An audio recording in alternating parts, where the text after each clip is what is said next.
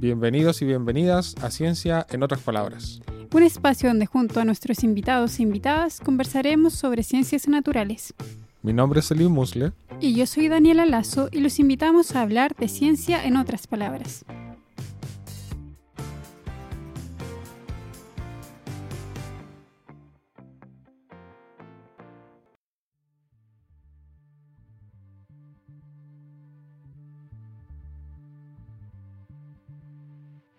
La implementación de nuevas tecnologías y estrategias para la educación y comunicación de las ciencias permite acercar la ciencia de una manera más inmersiva, lúdica e interactiva.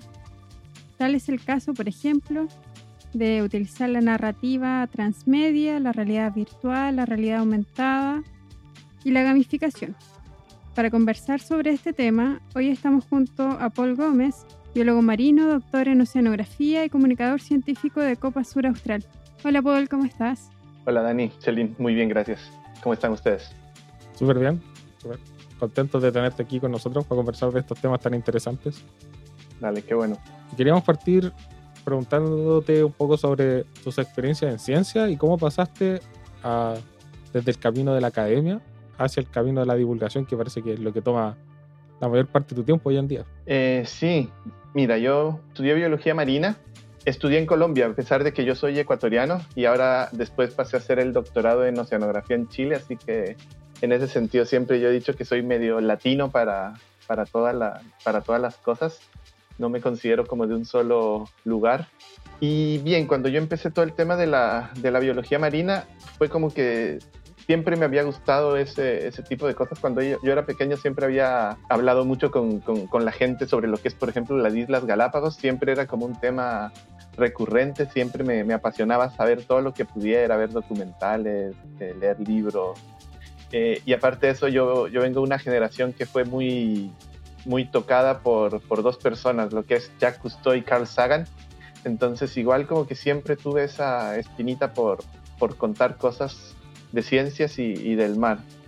Eh, ya después, cuando uno va empezando a, a, estudiar, siempre fui como por, el, por la rama de todo lo que tiene que ver con, con con la ecología, con la pesca. En la parte académica empecé un poco a trabajar como los impactos de las, de las pesquerías sobre lo de ecosistema y sobre las comunidades marinas, pero además de eso empecé después a trabajar justamente por este, esta gana de, de hacer una ciencia que fuera importante y que no se quedara en, eh, encerrada, digamos, en, en, la academia, en la burbuja académica. Eh, empecé como a trabajar todo el tema de, de sustentabilidad de la pesca, de trabajar con comunidades. También por otro lado está el tema de que diversifican cuántos recursos están trabajando, porque muchas veces tienen un recurso objetivo y tienen una serie de eh, otras especies que son descartadas. Entonces trabajamos un poco como que, que no las descartaran, sino que las podían aprovechar, por ejemplo, en el tema gastronómico, porque eso les ofrecía un montón de posibilidades que, que, bien vistas servían para la sustentabilidad de la pesca porque eran recursos que ya estaban siendo impactados porque ya habían sido capturados, pero no estaban siendo aprovechados. Por lo tanto, se podían aprovechar y eso a la larga también permite que ellos pudieran comercializar de una manera justa esos recursos, ya que no podían eh, recibir la compensación correcta, digamos, por el recurso objetivo, por lo menos que lo hicieran por esta otra vía. Y claro, todo eso implica que tú tienes que estar en contacto permanente con, con los pescadores, con la, con la, familia de los pescadores, y va creciendo mucho ese, esa relación de, de, querer contar ciencia de una manera que, que, impacte de verdad a la vida de todos ellos. Y adicionalmente a, a eso yo siempre estuve participando en, en, salas de estas de mil científicos, mil aulas del, del programa Explora, eh, haciendo distintas actividades, eh, y bueno, todo llevó que en algún momento yo postulara un, a un proyecto Explora que, que funcionó, eh, me gané ese, ese financiamiento y, y, como que todas las cosas que yo estaba haciendo llevaron a, a, a, este camino que estoy haciendo ahora de divulgación de la ciencia, de comunicación, digamos, pública de la ciencia. Y en un momento dado en el, en el lugar donde yo estoy trabajando, que es el Centro Copa Sur Austral, eh, necesitaban justamente una persona que se encargara de, de esta parte de, la divulgación de la ciencia que hacía el centro de la comunicación hacia la, hacia la sociedad. y, calzó de, justo que yo estaba terminando mi, mi, postdoctorado con lo que había trabajado y me salió el proyecto Explora, por lo tanto quedé trabajando en, en el centro, me, me ofrecieron ese, ese, puesto. Una de las cosas que pasa con los centros es que ellos tienen cada cinco años que evaluarse en estos que duran 10 años y cuando terminaron los primeros cinco años les dijeron que la investigación estaba súper bien, pero que todavía faltaba mucho en la parte de, de comunicación eh, y de contacto con la sociedad. Entonces, fue como que a mí me quedó perfecto porque ellos necesitaban a alguien en esa línea y a mí me gustaba. Qué buena. Y en, ese, en el trabajo ahí en el Centro Copa Sur Austral, empezaron a moverse rápidamente a, a utilizar estas tecnologías en su actividad de divulgación. Y parece que ese fue un camino en el que pusiste hartas fichas de, de lo que estás haciendo, porque hemos visto hartas actividades que usan tecnología y no solo son charlas común, común y corriente. Sí, a ver, lo que pasa es que nosotros, como Centro Copa Sur Austral, digamos, hacemos muchísima investigación, pero en la parte de, divulgación hay una limitante que, que, es transversal, no solo de nosotros como centro, sino digamos de, todo Chile, y es que no hay suficiente financiamiento para hacer divulgación. Ya hay, ya hay escaso a, a, nivel país para hacer investigación, entonces imagínate lo escaso que puede ser para hacer divulgación. Por lo tanto, nosotros como centro aprovechamos que la universidad igual tiene un montón de personas, de centros destinados como a, a, otras cosas. Y cuando nosotros postulamos al primer proyecto, eh, no lo hicimos solos, sino que aprovechamos eh, la relación que teníamos con el CFRD, que es el Centro de Formación y Recursos Didácticos de la universidad, que hace sitios web, hace los cursos de inglés, ha hecho una, serie de material audiovisual para, para clases y por otro lado nos unimos también con el CICAT, el Centro de, de, Innovación, Ciencia, Arte y Tecnología. Entonces fue como que igual nosotros dijimos, nosotros no somos expertos en toda esta parte audiovisual, todo esto, sino que queremos hacerlo y tenemos contenido científico. Entonces sí o sí nos teníamos que unir con, con estas otras personas. Eh, el CICAT nos ayudó mucho con la parte de hacer como charlas, cómo hacer las actividades, cómo hacer un poco más entretenidas todas estas cosas. Y el CFRD, en cambio, nos ayudó mucho en que ellos están muy en la movida de hagamos este tipo de, de nuevas eh, eh, tecnologías, tecnologías emergentes para la educación, empecemos a, a, probarlas un poco. Y de hecho en ese sentido fue súper pionero, por ejemplo, lo de la utilización de la realidad aumentada en, con Chile Mío, porque dentro de los proyectos Explora, si tú revisas hoy en día, hay varios proyectos que han utilizado realidad aumentada pero el de Chile mío fue el, fue el primero y, y, después de eso hemos visto que han empezado a aparecer y claro, fue porque dentro del CFRD había personas que estaban estudiando ese tipo de tecnologías y decían, tenemos que usarlas ya, tenemos que probarlas, porque ellos querían de cierta forma posicionarse como, como un lugar donde podía eh, hacerse y donde la gente que quisiera trabajar estas metodologías podría recurrir a ellos. Entonces a ellos le, les interesó mucho y a nosotros nos sirvió porque de cierta forma nos sirvió para que sin que no, nos dijeran, mira, les vamos a cobrar tanto por, por, por, por, la tecnología, por el desarrollo, sino que más bien fue al contrario, dijo, mira, vamos juntos al proyecto, a nosotros nos sirve para desarrollar la tecnología y después lo vamos a poder trabajar con otros centros y a nosotros nos sirve porque obviamente nos, nos permite innovar en, en eso y, y, y, no nos sale más caro, porque lo de Explora finalmente tampoco es que den demasiada plata. Entonces, de este tipo de tecnologías suelen re, eh, requerir harto financiamiento. Y esa fue una forma en que a nosotros nos sirvió de que CFRD ganara, nosotros ganáramos. Y bien, por ese lado nos funcionó súper bien. Bueno, Chile Mío fue una gran experiencia en ese contexto. ¿Nos podrías contar un poco más detalles sobre el proyecto en sí, como para que la gente también se pueda hacer una idea? Nosotros tuvimos la suerte de conocerlo, pero... ¿Y sobre qué es la realidad aumentada, Iván? Sí, mira, la idea es que, eh, como tal, Chile Mío está basado en algo que se conoce que es la narrativa transmedia. La narrativa transmedia, para, para explicar un poquito antes, hace referencia a que tú tienes una historia que contar y tú quieres contar esa historia, pero tú no lo haces a través de un solo medio, sino que lo haces a través de varios medios, lo haces a través de distintos canales y cada uno de estos canales pueden, eh, son complementarios, pero además pueden ser o no independientes. ¿Qué quiere decir esto? Es que si, si yo recurro a un elemento de, este, de esta transmedia, voy a entretenerme, voy a aprender y voy a tener una, una actividad, voy a tener una experiencia completa. Si yo quiero recurrir a otros de los canales, voy a tener una experiencia mucho más completa. Eh, ya, les voy a contar un poco sobre lo que es la narrativa transmedia, pero bajando a lo que es Chile mío, Chile mío nosotros teníamos una historia que contar y para eso nosotros recurrimos justamente a esta narrativa. ¿Cuál es la historia detrás, digamos, de la narrativa que igual le pusimos un poco como de, no, sé si decir color, pero lo hicimos con una historia un poco no, no, no, seria, sino que la, hicimos un poco más eh, entretenida. Y es que es una nave mágica que se llama Chile Mío, eh, que recorre todo el, todo el país, que recorre todas las costas y se puede transformar incluso. Tú puedes ver que se transforma en un barco, en submarino, como una especie de avión que va sobrevolando el, el cielo y tiene dos personajes que son los que van capitaneándolo, que son eh, Camila y Pedro, que son simplemente dos niños que, van contando las historias y que van buscando como nueva tripulación. Y la nueva tripulación es, claro, todos los niños y niñas que quieran eh, subirse a la embarcación y, vivir la experiencia que, que es recorrer el, país en esta embarcación. Entonces, para poder hacer eso, nosotros dijimos, bueno, necesitamos distintos elementos. Y ahí es donde los distintos canales que tenemos está el sitio web donde está toda la información, digamos, y que es como el, más básico como tal. Eh, las redes sociales que igual nos permiten mostrar un poco de toda la información.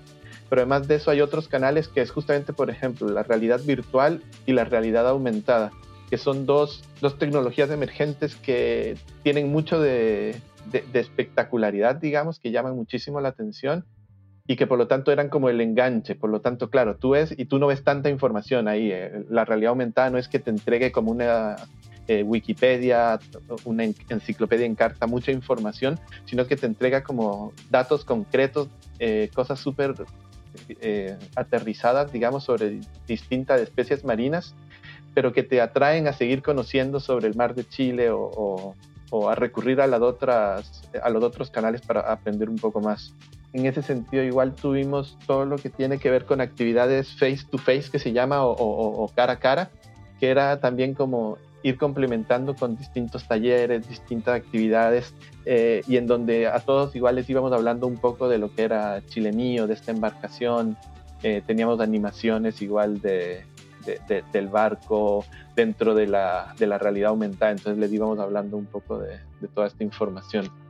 Eh, mira, y en lo que tiene que ver con esto de las, de las tecnologías emergentes que, que mencionábamos antes.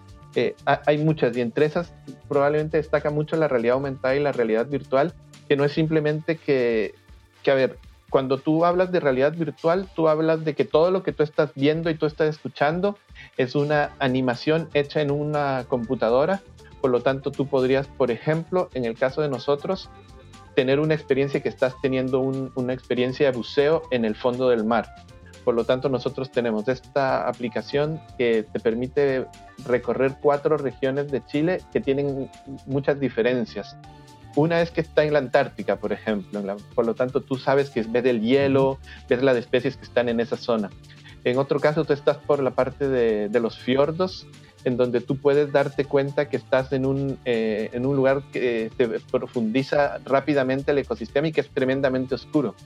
Claro, cuando después pides una explicación, eh, llegas a la conclusión de que claro es oscuro porque en la Patagonia las montañas son muy altas, eh, son acantilados muy grandes, por lo tanto el sol no alcanza a dar tanto, tantas horas de luz en, el, en este lugar. Y bueno, ahí uno le hace una, una historia también al tiempo que, que va mostrando esto. Y bueno, están Biobío y Coquimbo, que igual se diferencian un poco también en las especies. La parte de Coquimbo es mucho más eh, desértica y tiene más eh, bosques marinos. La parte de Biobío tiene como otro tipo de especies, pero igual es como muy verde la, la parte externa. Entonces eso, eso nos permitía a nosotros mostrar muchas cosas. Eso como tal realidad virtual. La otra es la realidad aumentada, que es cuando simplemente tú a la realidad le aumentas un elemento. ¿Qué significa esto? Que tú con un celular o con una cámara, con cualquier dispositivo, le, le agregas un modelo, por ejemplo, 3D de una ballena eh, en cualquier lugar eh, o de un albatros. Por lo tanto, tú puedes ver esos elementos dentro de la sala de clase y tú puedes hacer una actividad donde te tomas una fotografía con un pingüino al lado tuyo, por ejemplo. Entonces, todas esas son cosas que igual eh, llaman mucho la atención y son las formas como de, de atraer. Y todo esto está considerado dentro de lo que se conoce como la realidad mixta, que básicamente es que hay un espectro que va desde la realidad hasta la virtualidad. Y todo lo que hay en medio es realidad mixta. Parte de eso es la realidad aumentada cuando tú agregas solo uno o dos elementos, pero en el medio puedes incorporar un montón de, elementos y puedes incorporar cuando hablas de narrativa transmedia cosas que sean virtuales, cosas que sean eh, reales. Eh, de hecho, hay, hay gente que habla mucho de la realidad real en el sentido de que dicen que que están imitando un lugar como si fuera el, sitio sin estar realmente en ese sitio, pero igual puedes hacer que alguien esté nadando y lo metes dentro de una piscina, que ah, eh, empiece a tocar cosas con las manos que, que, debían estar en ese lugar, pero estás en otro lugar. Entonces son como muy, muchas de las cosas que tú puedes ir incorporando. Qué entretenido. Yo estaba pensando de que hace poco vi un comercial de Mario, como de Mario Kart, y ahora está utilizando estas tecnologías porque en tu casa tienes un auto y utilizando una cámara se crea la pista en tu casa. Oh, qué buena. Y ahí vas jugando Mario Kart. Entonces me imagino que igual debe ser súper entretenido para los niños poder utilizar este tipo de tecnologías para poder aprender los contenidos, bueno, ya sea de, de cualquier asignatura de ciencia, que, que va a ser de una manera mucho más lúdica e inmersiva. Seguro. Lo que tiene esto es que, eh, por supuesto, es tremendamente atractivo para, la, para las nuevas generaciones, pero además de eso, incluso es es emocionante para, para, otras generaciones, porque claro, ver que de pronto te aparezca un pingüino, que te tomes una fotografía al lado de un pingüino, al lado de un albatros, igual es algo que llama mucho la atención. Yo también quiero. Sí, no, definitivamente. Y aquí lo que pasa es que esto como que motiva un poco a la, a la educación. Cuando tú estás haciendo estas actividades y utilizas estas tecnologías, claro, puede ser em, emocionante y tú, tú tienes un momento del wow, pero falta todavía hacer el clic, como que entiendas por qué es tan importante la educación. Tú lo estás utilizando porque crees que es una herramienta que te es útil para enseñar ciencia, para educar ciencia, para cambiar actitudes hacia la ciencia, hacia la sociedad. Entonces igual es importante trabajar esa parte que creo que es, eh, es como clave, ¿no? Claro. Que no solo sea un elemento llamativo, sino que vaya, termine llegando más allá. A mí me parece súper bueno y tiene un tremendo potencial no solo en divulgación de la ciencia, pues ya vemos que muchos de los cirujanos practican con realidad virtual porque en el fondo lo que ellos hacen, por ejemplo, gente que opera con sistemas con laparoscópicos, que en realidad está haciendo algo con una cámara muy lejos de donde está y que prácticamente está moviendo con algo como un joystick, algo que está realizando una cirugía dentro del cuerpo humano. A ese tipo de, de técnicas también hoy en día se están apoyando en como para poder practicar de, estos elementos más de realidad virtual más que aumentado. Sí, digamos, hay un poco de ambas. Hay un poco de ambas porque, por ejemplo, existen eh, libros que, que, son para estudiar y que, que, fue, digamos, de las primeras cosas que yo vi cuando estaba como consultando sobre qué era la realidad aumentada y todo eso. Y había un libro que era sobre anatomía humana. Y en, en el libro tú tenías una, los marcadores de realidad aumentada, que son los que tú cuando miras en la cámara o en la aplicación te, te muestran el objeto en 3D.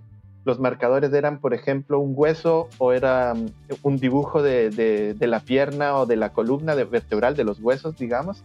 Y cuando usabas la aplicación, tú veías el, objeto en tres dimensiones. Entonces tú podías ver los huesos, eh, la unión de los huesos, la forma de los huesos. Tú podías hacerle eh, cortes transversales a los huesos. Por lo tanto, igual podías aprender un montón de, de cosas y de una forma que es mucho más llamativa, porque imagínate uno estudiar a partir de un libro en donde ve un dibujo completamente estático, eh, a poder estar estudiando y casi que moviendo el objeto en tres dimensiones y ver cómo es, cómo es por este lado, eh, resuelves un montón de preguntas y de, y de, cosas que de otra forma solo aprenderías cuando tienes, no sé, un, eh, una operación y te dicen, revísame esta, e, e, esta pierna o mira este problema que hay acá, te permite adelantarte y aprender mucho más antes de llegar a la, a la situación, ¿no? Y hoy en día, en, este momento en el que estamos todos encerrados y que hay mucha educación no presencial, quizás este tipo de tecnologías podrían agarrar también un poco de vuelo para que la gente pueda acercarse más a lo que está estudiando, no solo por, por la pantalla plana, sino como con esta impresión 3D de las cosas. Seguro. Por ejemplo, en biología, anatomía animal. sí, seguro por ese lado. De hecho, mira, lo que tiene esta narrativa transmedia es que, bueno, no surgió por la, por la educación, obviamente, sino que surgió por como la gran mayoría de cosas que, que, que, han surgido eh, por mucho de tema de marketing. La narrativa transmedia es algo que, se ha visto mucho en, tanto en cine como en marketing pero por ejemplo, cuando empiezan a hacer una, eh, películas, no sé, todo lo que es de Star Wars, todo lo que es del DC Universe, del Marvel, todo el Matrix, todo eso son eh, experiencias de narrativa transmedia impresionantes. Y, y, y, lo hacen no porque sea porque quieran contar la historia de muchos canales, sino porque se dieron cuenta que era una forma de, de atraer un público y de tener público cautivo de, de, de muchas maneras. Imagínate, no sé, Matrix, que es una película que salió, eh, todo el mundo le gustó, después hicieron unas unos cortos animados de, de, la película en donde cosas que empezaron en los cortos terminaron después sucediendo en, en, en las siguientes películas. Hay una, uno de los cortos tiene una, una carta que, que, se lee después en, el, en el videojuego, se, se, habla sobre eso y tiene consecuencias después en la, creo que es en la, la, tercera película, en la segunda película. Pero lo enlazan de tal forma que, claro, si tú quieres solo ver la película, bien, viste la película, te entretuviste, te gustó mucho. Pero si tú quedas como con sabor a poco, tú puedes después querer saber más. Entonces, claro, vas a los cómics y después vas a los videojuegos, sale una segunda película, hoy en día también tiene todo lo de, lo de manejo en redes sociales.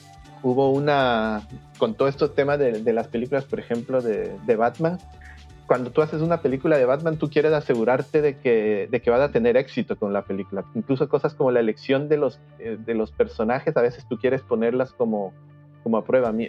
No sé, en, en Batman está Heath Ledger cuando hizo de, de, de, Joker. Mucha gente decía como que, ¿qué va a hacer ese personaje para, para Joker, él no serviría para, para eso, por lo tanto, era solo uno de los rumores, pero cuando ya decidieron que iba a ser él, finalmente no lo dijeron eh, como en una rueda de prensa, miren, este va a ser el personaje, sino que hicieron toda una campaña de marketing que incluía todo esto de, de la transmedia, que era simplemente, empezó a ver una publicidad donde había un logo de Batman y tenían ellos que entrar y ver una publicidad que decía como, a mí me, me simpatiza Harvey Dent, que era uno de estos personajes que iba a aparecer en la película como político, y después en distintos puestos de ventas de cómics empezaron a, a, a regalar unas tarjetas de, del Joker. Eh, la gente de, con, esta, con la información de la página entraban y pedían eh, datos y ellos entraron a otra página que era yo también quiero a Harvey Dent pero era una como ya, ya no tenía el logo de Batman ni nada de eso sino era más como de la, relacionado con la carta y todos los que se iban vinculando a, esta página les pedían el correo electrónico y les decían, ya, escríbanos un correo y te vamos a dar los pasos a seguir. Y cuando llegaban a, escribir el correo les devolvían coordenadas y estas coordenadas eran lo que tú tenías que ingresar en la página para borrar un pixel y fue una cosa impresionante. En, en, menos de un día habían conseguido borrar todos los píxeles y abajo lo que estaba era la cara de Heath Ledger ya personificado como, como Joker. Qué bueno. Entonces, automáticamente la gente quedó como prendada de que no, nosotros queremos eso porque igual ellos fueron parte de eh, desenmascarar eso, por lo tanto igual Sí, fue pues. Sí. una, una experiencia increíble para ellos, ¿no? Sí, pues en realidad es una súper buena estrategia de marketing, pero que lo bueno es que nos dejó algo que también podemos usar en otras disciplinas. No, seguro. Y, y en este caso, por ejemplo, nosotros como tal, eh, tenemos estas aplicaciones como, como, como cuando empezamos, pero después igual íbamos diciendo como qué más podemos hacer. Entonces, por ejemplo, nosotros hicimos un juego de, juego de mesa que igual incluye unos elementos de realidad aumentada, pero ahí también ya empezamos a incluir otra cosa, y era que cuando nosotros hacíamos estas actividades de face to face, cara a cara, nosotros les pedíamos, por ejemplo, a los chicos, eh, háganos un dibujo sobre cómo se imaginan el mar ustedes, o háganos una representación, o qué especie de ustedes elegirían. Y esta parte nosotros de la actividad la, la realizamos con, con tres eh, comunas de la región de Valparaíso, lo que era eh, Putaendo, en San Felipe, lo que era con Rapanui con Juan Fernández. Y entonces con cada uno de ellos nosotros eh, les íbamos pidiendo, díganos cuáles son las especies marinas que ustedes creen como más representativas de, de, la región donde viven. Y de esa forma nosotros también pudimos en el juego incorporar esas especies. Por lo tanto, para ellos ya es como, ah, mira, yo elegí esa especie y esa fue la que decidieron utilizar finalmente. O nosotros hicimos un dibujo sobre una historia del mar, mi relación con el mar, y cuando tú revisas el sitio web, esa historia está ahí, está in incluida. Por lo tanto, igual eso genera muchísima eh, como de apropiación de, de, del contenido del sitio, del proyecto. Por lo tanto, igual lo, los chicos con los que trabajamos, las chicas con las que hacíamos las actividades, son súper felices de, de, haber participado. Y cuando nosotros repetimos la, la visita a estas comunidades, igual como que eran ya súper buenos amigos y que, ¡ay, ¿cómo estás, Paul? Y que ven para acá, te comentamos, mira qué bueno que está esto. Eh, como que igual se genera una relación súper distinta, ¿no? Y eso es súper bueno cuando uno trata de hacer comunicación de la ciencia porque genera que haya como afecto con la persona, pero además creen en la persona y eso yo creo que es súper importante para, para trabajar esto de comunicación de la ciencia. Claro, y se vuelven una parte súper importante del proyecto y que ellos se sienten parte, que también es algo súper rico. Seguro, lo que pasa es que aquí hay un concepto nuevo que es el de prosumidores, que los prosumidores son cuando tú no eres parte de los productores, digamos, sino de los consumidores, pero igual estás ayudando a producir el, el, material, lo cual hace que sea súper distinto y eso yo creo que hace mucho nivel de, apropiación en la gente.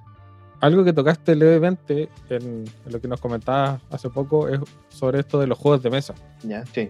Y, y en general de los juegos en la divulgación científica.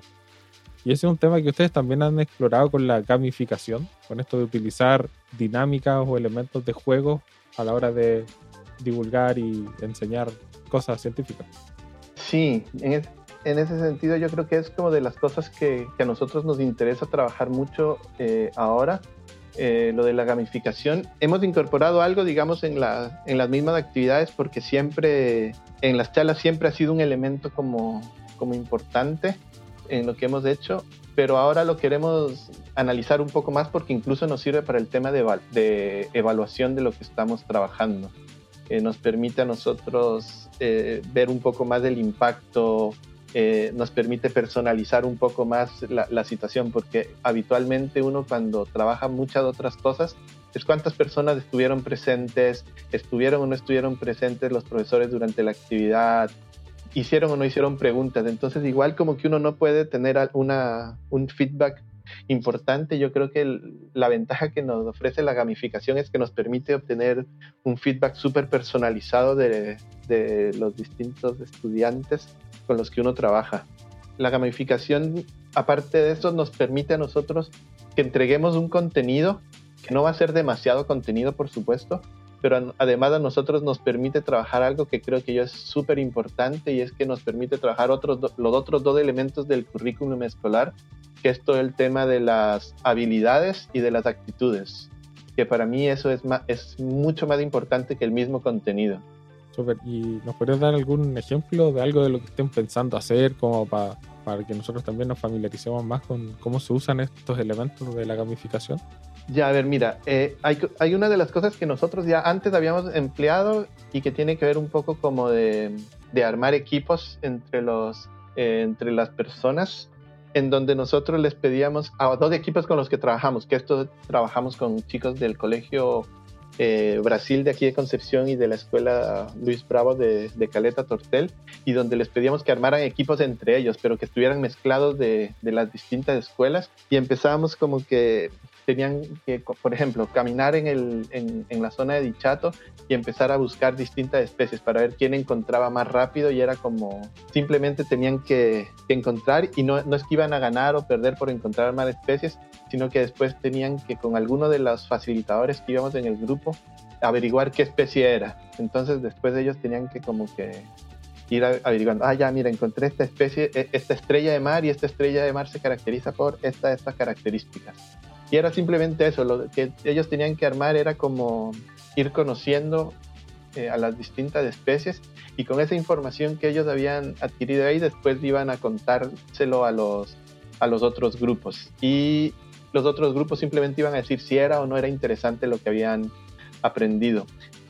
Eso lo que tiene una ventaja es que, bueno, los, aprenden a trabajar en equipo pero por otro lado aprenden a, que el contenido no se lo tenemos nosotros que entregar a ellos, sino que ellos mismos pueden, eh, porque el, que más caminó, el que levantó la roca, todo eso terminan, terminan aprendiendo las distintas conocimientos a los que van a llegar, ¿no?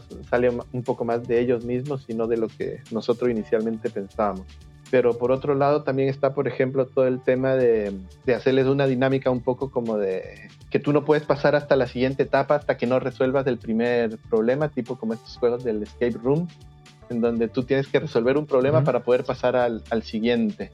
Eh, y son problemas que si quieres puedes resolver en conjunto o puedes resolver como, como en grupo. Entonces puede ser un, algo tan sencillo como escucha esta especie, qué especie crees que es, o, o, ya distintos conceptos que uno podría llegar a aplicar, claro, ya dependiendo del, del área de, de, expertise científica que tú quieras utilizar. Súper interesante y debe ser muy entretenido darte cuenta que tú te la estás jugando por algo que, y que de pasada estás aprendiendo estás poniendo todas las ganas a lograr algo, completar algo, encontrar algo, y que, en el proceso lo que estás encontrando es, aprendizaje, son cambios de actitud y todas esas cosas que son tan valiosas de obtener. Yo la gamificación siempre la asocié un poquito a, Harry Potter, con esto de, de puntaje, en el caso de que se implementen los puntos. Como buenas acciones, 100 puntos para Gryffindor. Una mala acción, menos 30 puntos para Slytherin. Claro, y lo importante ahí es que los premios como tal, las bonificaciones no se dan solo por la acción concreta, digamos, científica, sino también porque colaboraste en equipo, entonces están tantos puntos extra.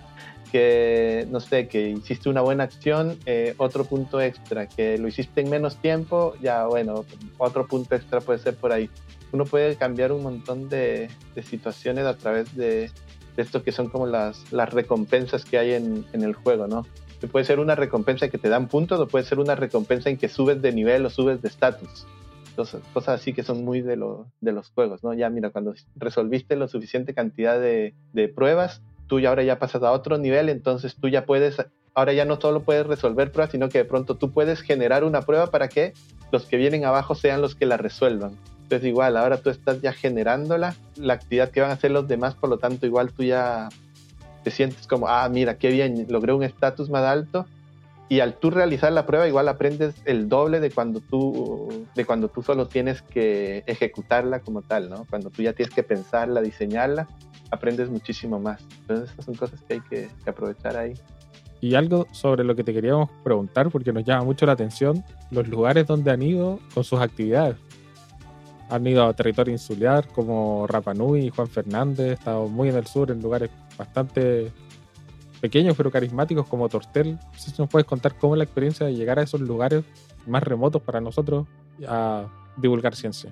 Ya, mira, las razones por las que llegamos a esos lugares son diversas. Caleta Tortel llegamos porque como tal el Centro de Investigaciones de Copa Sur Austral tiene un laboratorio en Caleta Tortel, tiene una embarcación en Caleta Tortel, por lo tanto nosotros a lo largo de los años hemos ido muchas veces para allá, hemos estado permanentemente en esa zona.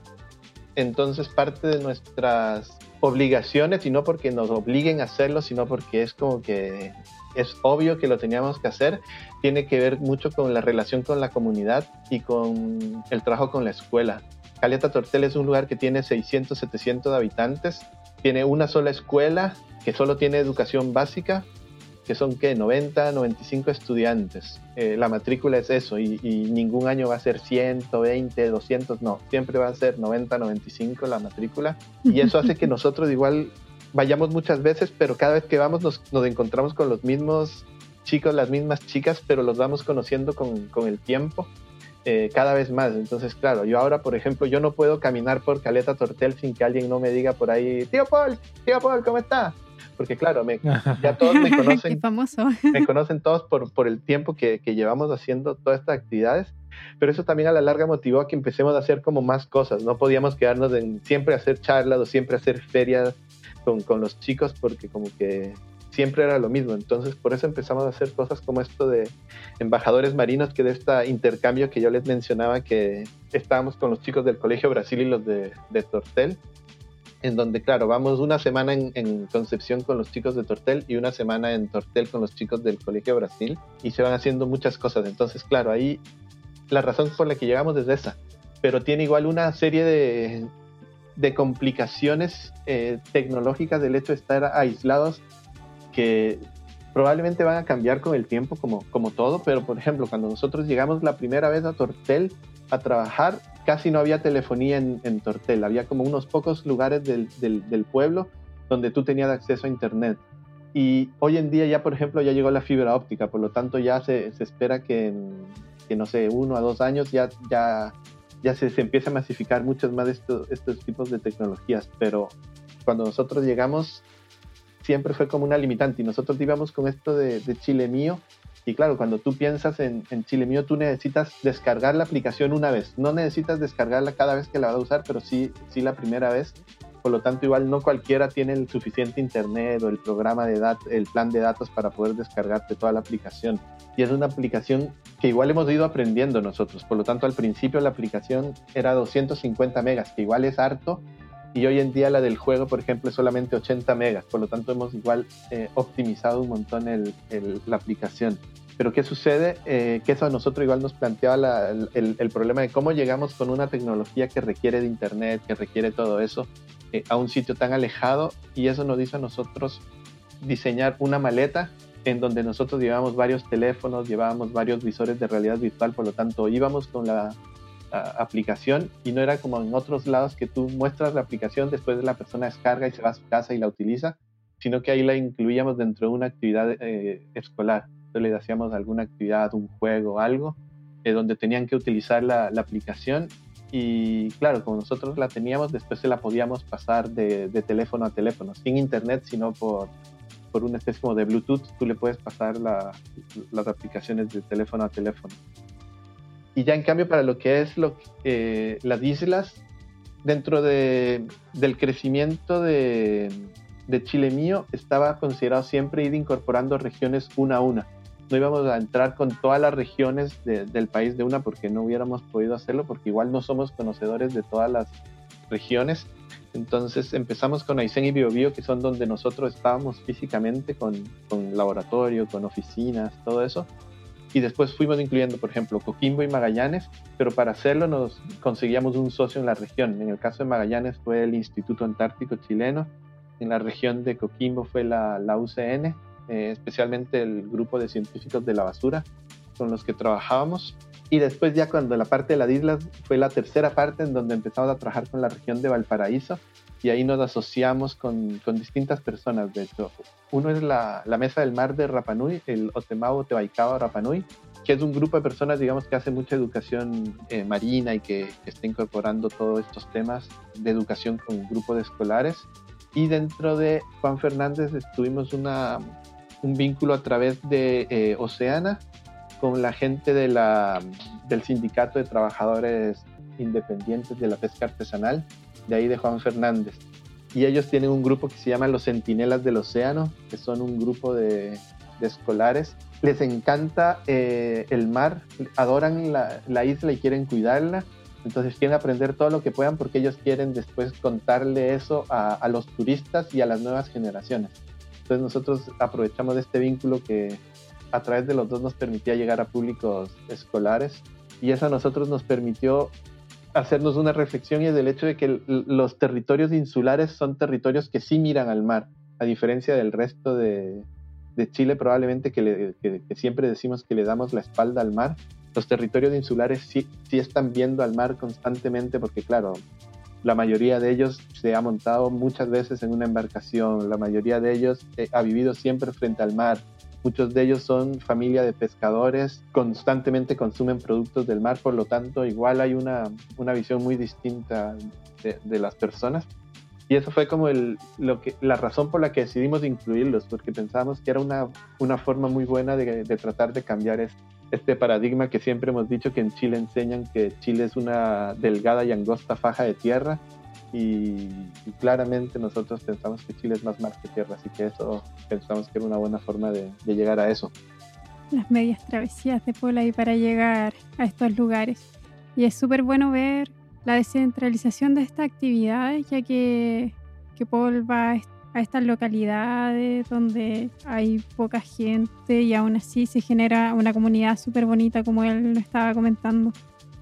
Sí, yo creo que esa es parte de, la, de las cosas importantes y yo creo que con el tema del mar eh, es la mejor excusa el hecho de que la región metropolitana, que es donde siempre se suele centralizar todo, no tenga mar, hace perfecto para poder hacer todas estas actividades con, con mar por fuera y en distintos lugares.